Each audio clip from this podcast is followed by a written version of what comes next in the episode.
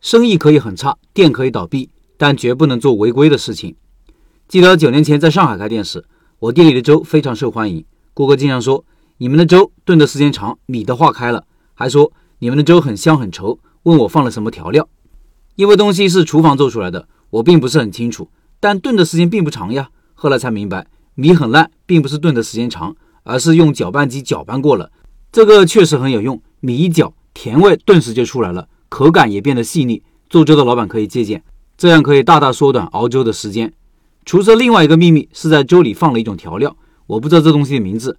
厨师撕掉了包装，而且放在一个隐秘的角落里。我问厨师，他笑而不语。后来听下面的小厨师说，这东西不能做调料，所以要收好。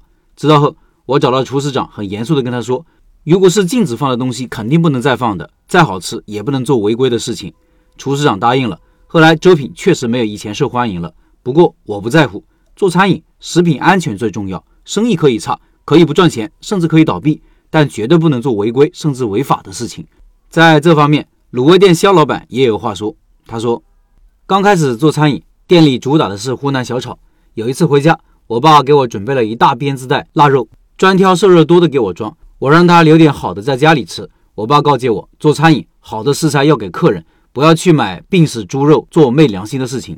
第二年夏天。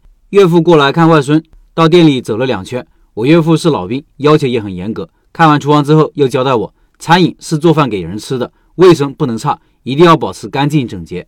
去年卤味报名的时候，就有不少人问我有没有加香精之类的添加剂，甚至有老板直接私信问我教不教怎么使用添加剂。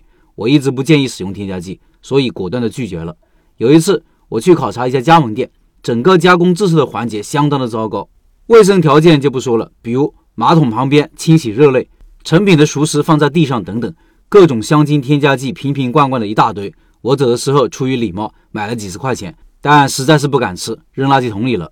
但是使用了香精和添加剂的产品，确实要比我们不使用的香味更加诱人。大部分的消费者是没有办法分辨的。为了改善我们的产品香味，去年十月份经过反复的测试和调整，开发出了纯天然香精配置的增香配方。使用了这个配方后。卤味出锅的前香和后香都得到了极大的改善。尽管按照规定的剂量使用添加剂是合法的行为，但终究是对身体不好的。我和我的家人，包括小孩子，也经常来店里吃卤味和卤粉，我们自己都很放心。就像我们一位学员在开店时候写的宣传语：“做自家人能吃的卤味，不忘初心，方得始终。”以上是肖老板的分享。另外，肖老板的卤味第三批拜师学艺现在可以报名学习了，现在还在优惠名额中。感兴趣的老板可以进入钉钉直播群看详细介绍，音频下方有二维码，扫码进入。